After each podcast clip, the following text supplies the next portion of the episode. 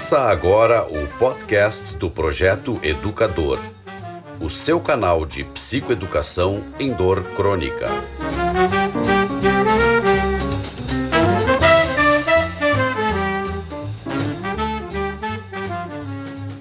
Olá, pessoal. Bem-vindos a mais um podcast do Projeto Educador. Hoje nós vamos conversar realmente, fazer aqui um bate-papo, eu e o Dr. Erickson Esfredo, nosso agora parceiro do projeto, neurocirurgião. Nós vamos falar hoje, cada um dentro da sua área, né? O Erickson na área mais invasiva, na área também do diagnóstico, lógico, e eu na área clínica de tratamento de dor de uma síndrome bem importante que o Erickson vai, vai nos trazer alguns dados também, mais de incidência, epidemiologia, que é a neuralgia do nervo trigêmeo, né? A neuralgia trigeminal, que quando afeta é um terror para os pacientes. Geralmente eles procuram esse recurso, eles passam por vários profissionais antes de chegar ou no neurocirurgião ou no clínico de dor. Erickson, bem-vindo a mais esse podcast aqui, agora parceiro do Educador. Quem quiser os dados é, profissionais do Erickson, é só entrar no nosso site, no Projeto Educador, que ele agora está incluído, graças a Deus, na nossa equipe, né? Foi uma soma muito importante para o nosso projeto. Bem-vindo, Erickson. Muito obrigado, doutor João Riso, por essa mais uma oportunidade de poder contribuir com a informação, eu acho que esse é um papel que o médico deve desempenhar com a maior lucidez possível para que chegue as informações ao público e que ele possa ter a sua conduta em, na, no seu sofrimento, nas suas patologias, da forma mais adequada. A neurologia do trigêmeo tem aspectos muito interessantes que vão, que fundamentalmente o diagnóstico é um diagnóstico clínico, né? Não é um exame especificamente que nos determina que o paciente tem esse tipo de dor. Só para contextualizar, então, dando início à nossa conversa, a neurologia do trigêmeo faz parte de, daquelas síndromes dolorosas craniofaciais em que há dor neuropática propriamente dita, né? Aquela dor de nervo machucado, quando a gente chama dor neuropática, é igual a nervo, entre aspas, machucado. Então, tem vários tipos de neuralgia. Tem a neuralgia do esfenopalatino, neuralgia do laringeu, do occipital, tem as pós-herpéticas, né, João, que a gente trata bastante, né, e tem uma frequência bastante grande, e tem a neuralgia trigeminal, propriamente dita, que é a neuralgia do trigêmeo, né.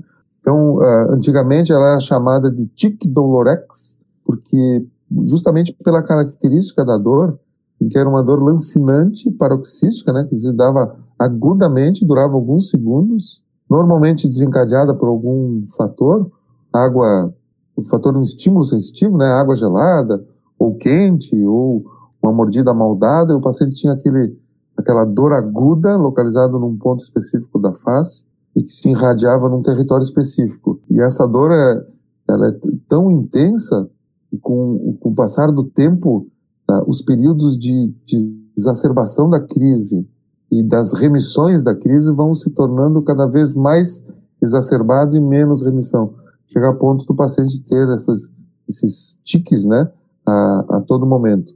Então é um desafio sempre o tratamento, graças a Deus é uma doença bastante conhecida há, há muitos anos, né, e que ao passar desses anos foi se desenvolvendo drogas para esse tipo de, de comportamento de dor que são bastante efetivas e acaba que o neurocirurgião na sua conduta invasiva, como disse o Dr. João, né, acaba ficando mais para um, um final de linha de tratamento, né? Mas que não sempre bastante importante a gente falar sobre o assunto. É, uma coisa importante, Erickson, é se tem uma patologia, né, uma doença que exige um tratamento interdisciplinar, é a neuralgia do trigêmeo. Desde o diagnóstico, porque muitas vezes o paciente ele acaba peregrinando começa pelo dentista, depois passa pelo otorrino, vai no clínico, não não não entende direito o que está acontecendo, os colegas também, às vezes, muito direcionados a um diagnóstico específico, né? Eles começam a patinar E esse tempo perdido cronifica uma dor de intensidade muito, muito importante. Então, mesmo nós, afeitos ao diagnóstico, né, que temos uma experiência com, com, com esses pacientes mais polimanejados em neuralgia do trigêmeo, nós temos logo que discutir, encaminhar esse paciente para o neurocirurgião, não que ele vá fazer um procedimento de imediato, mas o neurocirurgião participar do diagnóstico, afirmar esse diagnóstico e já conhecer o perfil desse paciente para que a gente possa, caso haja refratariedade, né, falha no tratamento clínico, a gente possa, o quanto antes, dar algumas alternativas para esse paciente. Eu, eu reforço, é, eu, eu hum. reforço até a ideia de de que essa, esse atendimento multidisciplinar, né, em função de que o melhor momento para a decisão de um tratamento invasivo é uma decisão em conjunto entre paciente, médico, o clínico de dor e o neurocirurgião, né? Sim, depois que tu, tu, tu, soma tudo isso, né? A gente tem aí a Rosângela com acupuntura, Exato. a gente trabalha com eletroacupuntura, eletroestimulação, se passou pelos medicamentos, se passa por procedimentos menos invasivos até, medicamentosos também, mas locais, não sistêmicos, né, não tomando só medicações, mas vai se somando coisas, e aí, claro, o neurocirurgião também tem que estar tá participando disso tudo, junto com o paciente, por isso que a gente está aqui discutindo o assunto, para que o paciente saiba da complexidade do seu caso, e aí, juntos, o clínico, acupunturista, né, acupunturiatra, como é a a doutora Rosângela, às vezes até um terapeuta que está envolvido, né? Porque tem uma repercussão emocional muito grande essa, essa dor, ela acaba tirando o paciente da vida social quase que completamente. E aí todo mundo junto com o paciente decidem por procedimentos mais invasivos que nós vamos discutir no decorrer dessa conversa. Erickson. Falando hum. até, deixa eu te atrapalhar um pouquinho. Sim, não, não. Ah, na, na, questão, te atrapalhar não, contribuir contigo. Né? Não, né? claro. Vê que apesar de ser uma, é, é, uma doença que tem uma frequência bastante razoável, assim, né? Tem uma incidência anual nos Estados Unidos é, é em torno de, de 4 a 5 pacientes por 100 mil habitantes, né? Então, é uma incidência bastante significativa em termos de patologia. E a maioria das vezes, quando a gente recebe o paciente, se não a totalidade deles, como ressaltando aquilo que tu falaste, né? Já passou principalmente por tratamento dentário, né? Colocaram a chapinha, é fizeram o tratamento da, da articulação temporomandibular e coisa e tal, sempre tentando, enquanto que o diagnóstico é meramente de conversa, né? O paciente sentar na tua frente e conversar. Claro que a gente acaba fazendo alguns exames de imagem, porque aí vem a diferenciação entre a neurologia trigeminal propriamente dita, que é aquela em que a gente pode fazer, falar um pouquinho da fisiopatologia dela, por que se origina, mas tem a secundária também, que é a presença de tumores, presença de aneurisma, presença de placas, né, de, de esclerose múltipla e coisa e tal, que podem justificar o tipo de dor e que, evidentemente, o diagnóstico tem que ser feito por imagem. Mas o diagnóstico de neuralgia trigeminal essencial é aquele paciente que fez todos os exames e todos deram negativo para qualquer imagem. Né? É, e isso é, é muito importante salientar, que é que o principal é um diagnóstico diferencial diferencial de coisas graves, diferencial de patologias que acabam sendo secundárias, né? A nossa diagnóstico principal, onde a dor, que é essencial do nervo trigêmeo, ele acaba sendo secundário, nesse caso, a outras doenças, né? Exatamente. Que aí a, o tratamento não quer dizer que seja mais fácil, mas vai correr por um outro lado. Me diga uma coisa, Erickson, falando ainda em diagnóstico, tem uma coisa que a gente sempre procura, né? Nos exames de imagem, que é a tal do conflito neurovascular. Fala um pouquinho disso, né? Que daí Bom, envolve é. uma cirurgia muitas vezes um, uma neurocirurgia realmente abrir o cérebro para se, se resolver esse problema e ela é bastante efetiva, né? Vamos conversar um pouquinho sobre isso, esse conflito neurovascular, o que que significa? Então, o conflito neurovascular, na verdade, é a essência da neurologia trigeminal, né? A primeira publicação, talvez, a respeito desse assunto foi no ano de 1967, um um pesquisador chamado Janeta, um neurocirurgião, identificou em 99% dos seus pacientes, e esse a gente costuma usar às vezes 99% como uma força de expressão, né? Aí não, era realmente dado estatístico, 99% dos pacientes que tinham neurologia trigeminal apresentavam um conflito neurovascular. O conflito neurovascular nada mais é do que uma dobra de vaso, para os pacientes, para os leigos entenderem, né? As artérias dentro do corpo da gente, elas têm trajeto sinuoso em alguns aspectos, principalmente dentro do cérebro. E uma dessas uh, voltas em que faz a artéria, ela vai acabar se encontrando e se encostando na saída do nervo perto do tronco cerebral. A saída do nervo é a única parte do nervo que não é revestida de bainha, ou seja, como se fosse uma partezinha do fio desencapado. Quando a gente tem um fio grudado na, na tomada ali, na parte de dentro da tomada, em que fica aquela partezinha do fio desencapado, é ali. Ali o nervo, a artéria fica encostando e ao longo dos anos ela fica martelando em cima, porque a artéria pulsa, né, como pulsa a artéria no punho da gente, e fica cutucando o nervo. Essas batidas uh, constantes e frequentes ao longo do tempo vão acabar gerando um estímulo doloroso a partir daí. Isso é neurologia trigeminal. Daí vem o conceito que o Janeta encontrou lá naquela, naquela época, e ele indicou uma cirurgia para esse tipo de, de, de situação, chamada de cirurgia de Janeta, na qual a gente coloca nada mais do que um tufozinho de Teflon, parecido com um travesseiro, entre o nervo e a artéria, separa, e, o, e, e a artéria é essa que está cutucando. Às vezes é veia, mas pode ser nervo, veia e artéria, né? Que está cutucando o nervo. Então passa a não mais cutucar o nervo.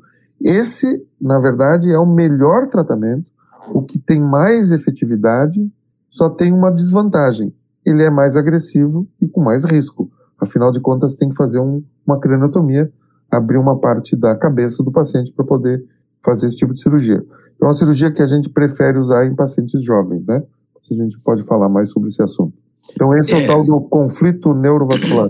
É bem interessante, né? Porque a gente cai naquela. No risco-benefício, né? Então tem que. Exato. Ser realmente, e sempre nós vamos tentar, apesar do conflito neurovascular, um tratamento clínico antes. Né? Mas quando é possível, realmente o resultado é bem interessante. Tem um termo que a gente usa, né, quando se faz procedimentos para neuralgia do trigêmeo, que nós chamamos de recidiva. Né? Em termos de recidiva, a cirurgia de janeta, é colocar esse travesseiro de Teflon, né? esse material interposto entre nervo e vaso, que estaria causando é, ao decorrer dos anos, né? Qual seria mais ou menos, Erickson, é, a chance de recidiva, de voltar a ter a dor da neuralgia do trigêmeo pós-procedimento? É muito baixa, é em torno de quando se faz o tratamento cirúrgico da, do, do janeta, a chance do paciente voltar a ter a dor é em menos de 3%. E normalmente essas, é, essa recidiva ela está associada à queda do travesseiro, literalmente. O, escapa aquele travesseirozinho que fica separando a artéria do, do nervo e a artéria volta a encostar no nervo, tem que fazer uma cirurgia para colocação de novo daquele, daquele separador em função disso, até existem algumas técnicas em que tu prende, tem alguns médicos que sugerem um tipo de uma braçadeira ao redor do nervo e coisa e tal, mas enfim, a chance é muito pequena. Enquanto que os outros procedimentos, embora tenham muito menos agressividade, muito menos risco, eles têm uma incidência muito maior de, de recidiva, né? Coisa de mais de 60%, 70% ao longo de dois, três anos. Então, sempre que possível, a cirurgia do Janeta, quando não, quando o paciente já tem uma certa idade, apresenta algum maior risco, a gente acaba fazendo as cirurgias, outras cirurgias uh, chamadas ablativas, né? É, e é esse ponto que eu queria chegar, né? É incrível isso, né? Quanto menos agressivo, mais a chance de voltar a dor, né? Porque uhum. é bem complicada essa patologia. E isso a gente vê no próprio tratamento clínico, Erickson. Quando a gente trata apenas com, com medicamentos, muitas vezes no início do tratamento, a gente tem uma resposta fabulosa depois que tu consegue o equilíbrio, né? Entre as diversas medicações que a gente pode usar nesses casos, só que também temos recidiva, também temos. Não, não é uma questão, por exemplo, do ah, o remédio não funciona mais, né? Mas ele vai perdendo a eficácia e nós temos que fazer reajustes. O paciente tem crises no meio disso que já fazem parte da normalidade do tratamento. Não quer dizer que não funcione mais, mas nós vamos ter que fazer ajustes no meio do caminho. Muitas vezes aí a gente volta a conversar com o neurocirurgião para ver se tem procedimentos os chamados menos invasivos, né? Procedimentos que se possam fazer percutâneos com agulha, né? E eu queria que tu falasse um pouquinho disso, Erickson. Quais são hoje, né? Porque a evolução disso também é, é extremamente rápida, né? Dos é. procedimentos e qual tu, na tua experiência, tu elencaria nessas falhas do tratamento clínico, o que que tu pensaria em fazer primeiro para esses pacientes em termos de procedimentos minimamente invasivos, né, ou mais conservadores, assim, claro, que vamos, a cirurgia de é, janeta. Vamos falar sobre isso. Eu queria fazer só um pequeno parênteses a respeito de medicações, que tem dois aspectos que eu acho muito interessante e a gente deve levar sempre em consideração. O primeiro que o paciente que não responde à medicação no início do tratamento é porque não é neuralgia do trigêmeo, né, João? A neuralgia do trigêmeo... A maioria das vezes. É, ela sempre responde, principalmente a, a, os antiepiléticos, né? E a segunda é que normalmente o neurocirurgião entra como tratamento invasivo por causa da toxicidade da medicação, né? Tu vai aumentando, não é porque está falhando exatamente, embora tenha alguns casos que, que acontece isso. Mas normalmente é porque o clínico de dor teve que subir tanto a medicação para controle da dor que aparecem os efeitos colaterais, sonolência, dificuldade de falar e assim por diante, tontura. E aí a gente faz a cirurgia por causa desse efeito colaterais das doses altas da medicação. Bom, quanto aos procedimentos que o Dr. João falou, a trigêmeo tem uma coisa interessante, a gente sempre procura fugir dos tratamentos ablativos em, em dor crônica, né? Porque ablativos é aqueles procedimentos que tu faz lesão do nervo porque existe um risco muito grande que a gente chama de dor uh, por deaferentação ou analgesia ou anestesia dolorosa, né? Em que é muito, muito, muito complexo de tratar e difícil. Então, a neuralgia do trigêmeo tem um aspecto interessante. Ela é muito raro acontecer isso. Acho que ao longo dessa minha vida toda, eu tive um paciente em conjunto com o, o, o Riso, que foi um paciente de Santa Catarina, no Paraná, não me lembro, que havia feito procedimentos ablativos de TGM ficou com uma dor por deferentação e a gente até ia propor um, um procedimento mais é, complexo e ele acabou sumindo, né, João? Não sei onde é que ele... É ele verdade. Mas tu vê como é raro, né? E a gente trata com neurologia de TGM muito e, e a dor por deferentação, que é um medo do cirurgião sempre e do clínico, é uma dor que não costuma aparecer na neurologia do trigêmeo. Então, a, abre um campo e uma leca, um leque de, de possibilidades de tratamento ablativos muito interessante.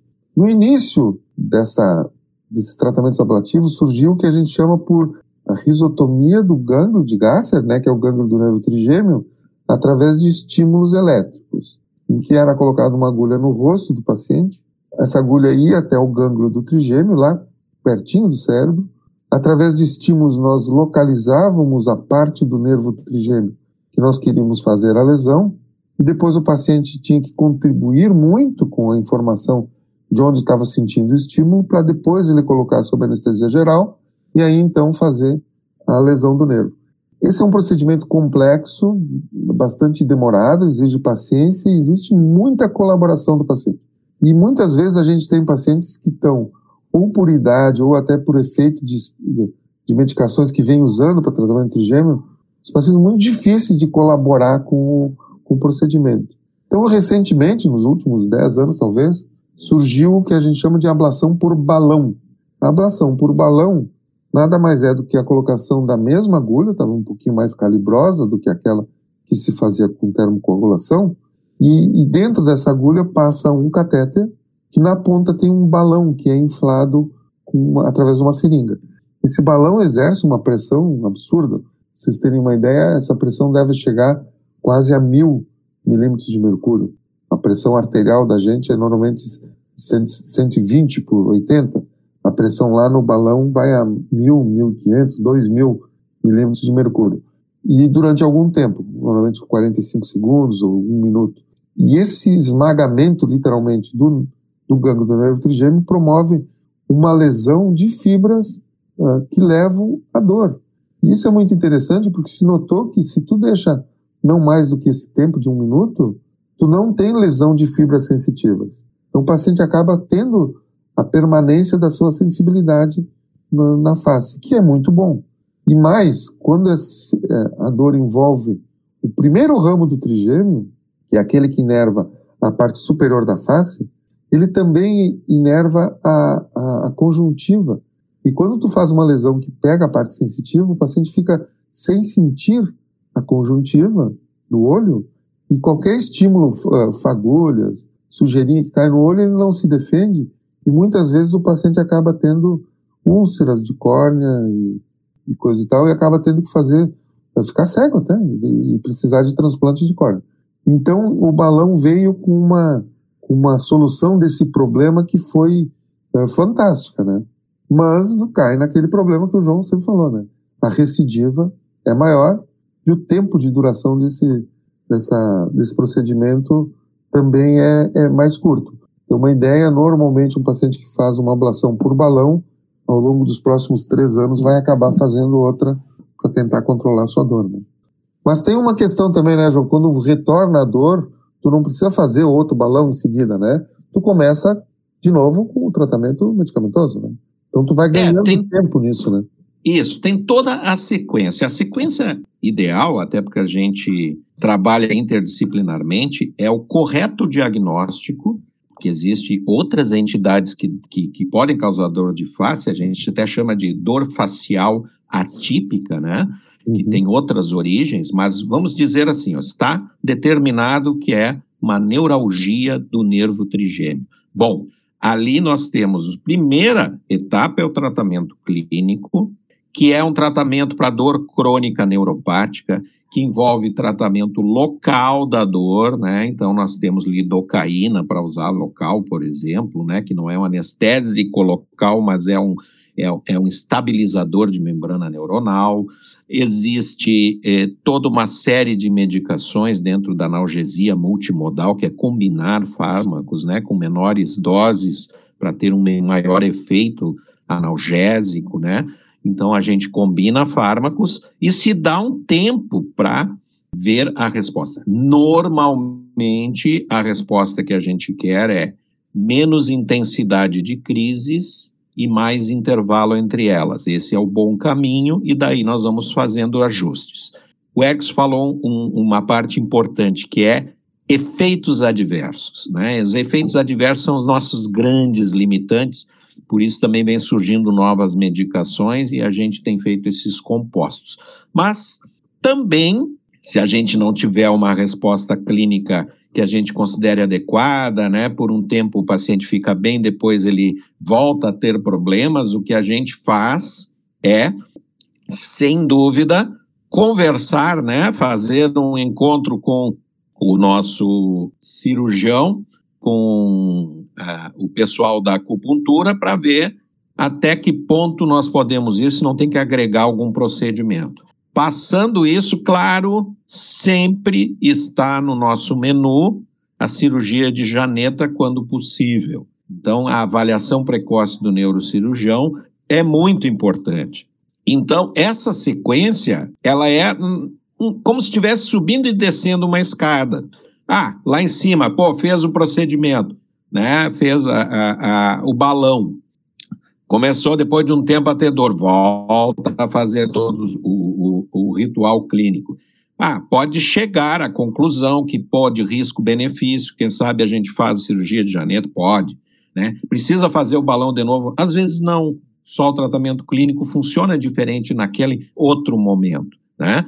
Mas o que a gente quer deixar de, de recado aqui é que tem várias possibilidades. Mas o principal é ter o diagnóstico correto. Uma vez que nós temos o diagnóstico correto da neuralgia trigeminal, nós temos a condição de escolher essa sequência de tratamento e dar continuidade disso. O que nos atrapalha muitas vezes é pacientes muito revirados, já passaram por tudo, tomaram dezenas de medicações, às vezes misturadas e tal, perderam a confiança no tratamento, está uma confusão diagnóstica e a coisa não anda.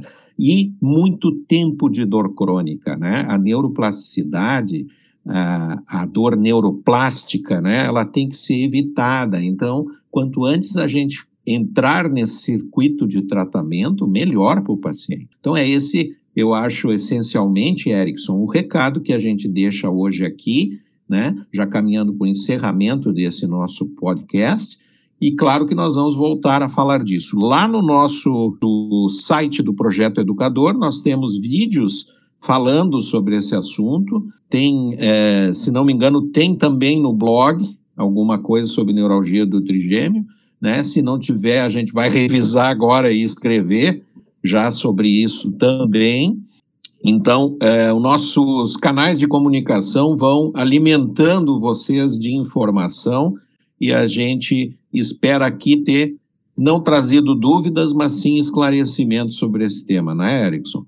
Então, eu queria dar uma última mensagem, como, como diz, né, take home message, né?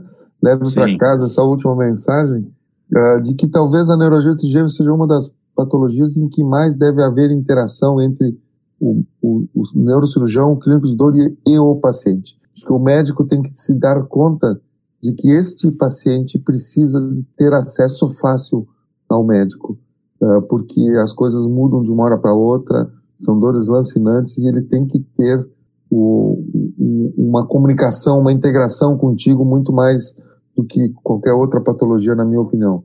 Então, espero que a gente tenha contribuído com a informação e muito obrigado, doutor João, por mais essa oportunidade de poder estar aqui e conversar a respeito de e doenças dolorosas. Grande abraço. grande abraço, Erickson, muito obrigado.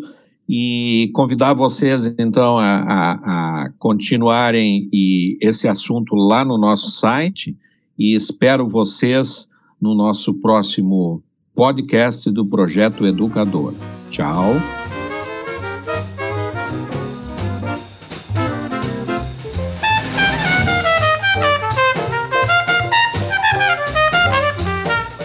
Você ouviu o podcast do Projeto Educador. Acesse o nosso site e conheça nossa plataforma educativa www.projetoeducador.com.br.